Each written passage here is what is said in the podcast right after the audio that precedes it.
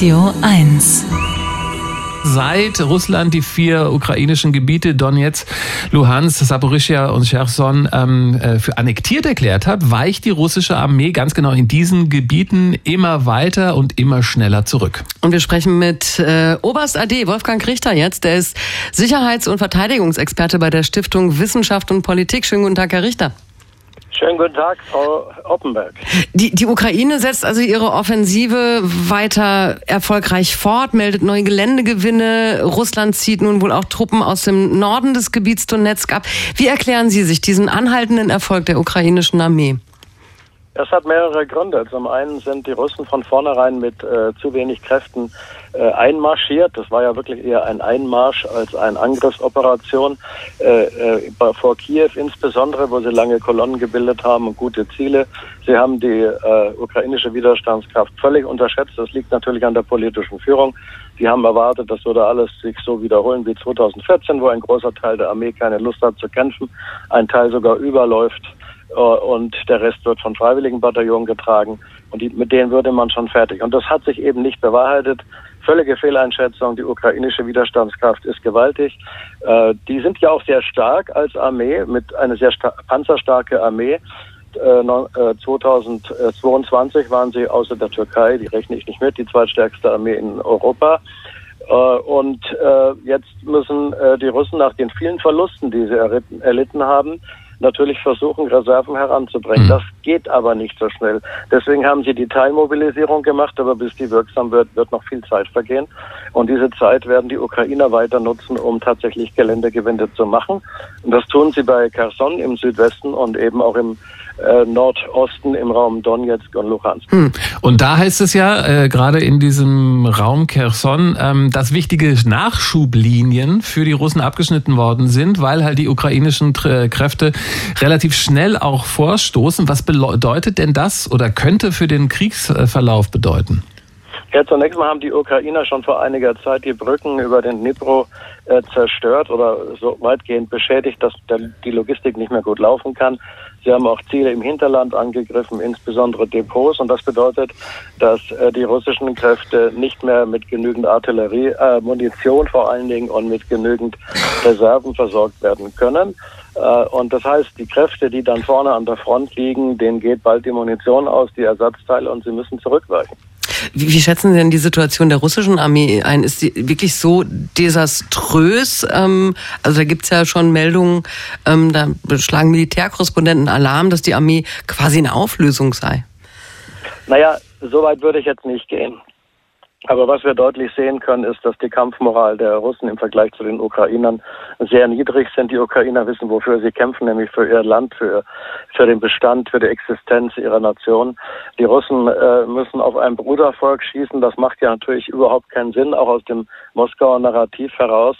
Die Russen sind aber auch schlecht organisiert. Die Armee hat weitaus weniger gezeigt an Leistung, als viele westliche Experten, mich eingeschlossen, vermutet haben. Mhm. Äh, das bedeutet eben, äh, dass sie keine guten, äh, dass sie das Gefecht verbundener Waffen nicht gut koordinieren können.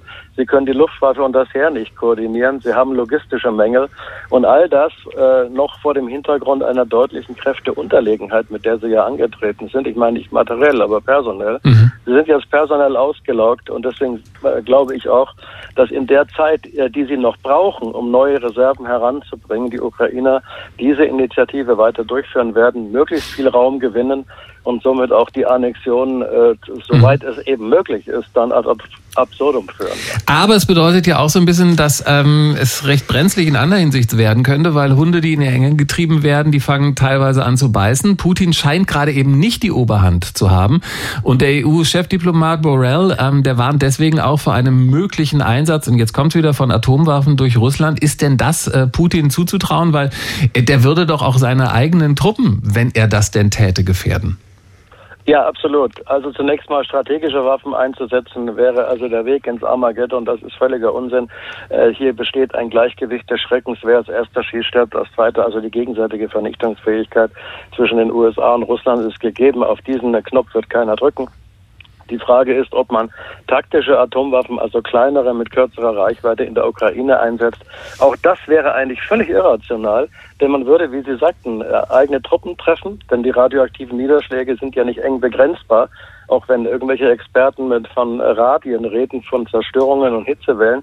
Das ist aber nicht alles bei Nuklearwaffen. Es würde eine weitreichende radioaktive Verseuchung eintreten.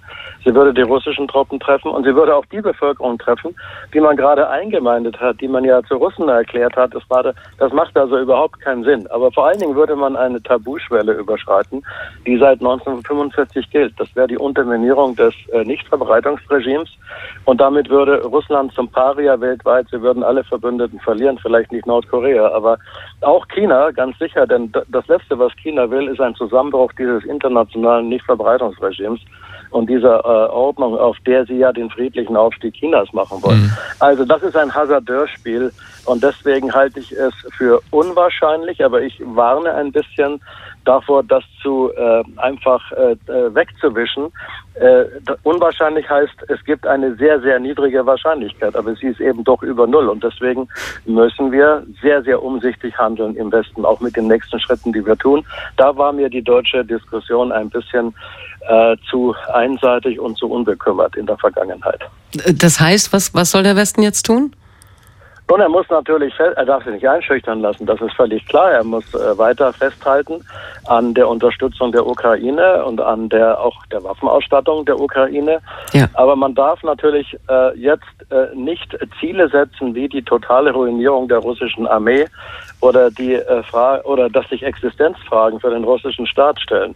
Denn die Nukleardoktrin äh, Russlands hat ja eigentlich nur zwei Fälle vorgesehen, in denen man nuklear eskaliert. Das einmal, wenn man selbst angegriffen wird mit Nuklearwaffen mhm. und zum Zweiten, wenn ein konventioneller Angriff die Existenz Russlands bedroht. Das ist natürlich nicht der Fall, wenn man annektierte Gebiete angreift, die man gerade frisch äh, zu Russland erklärt hat. Aber wenn denn äh, die Existenz des Staates im Sinne der mhm. staatlichen Macht oder der Streitkräfte als Ganzes bedroht würde, dann glaube ich, dass wir auf der Eskalationsleiter tatsächlich mhm. einen Schritt weiter sind.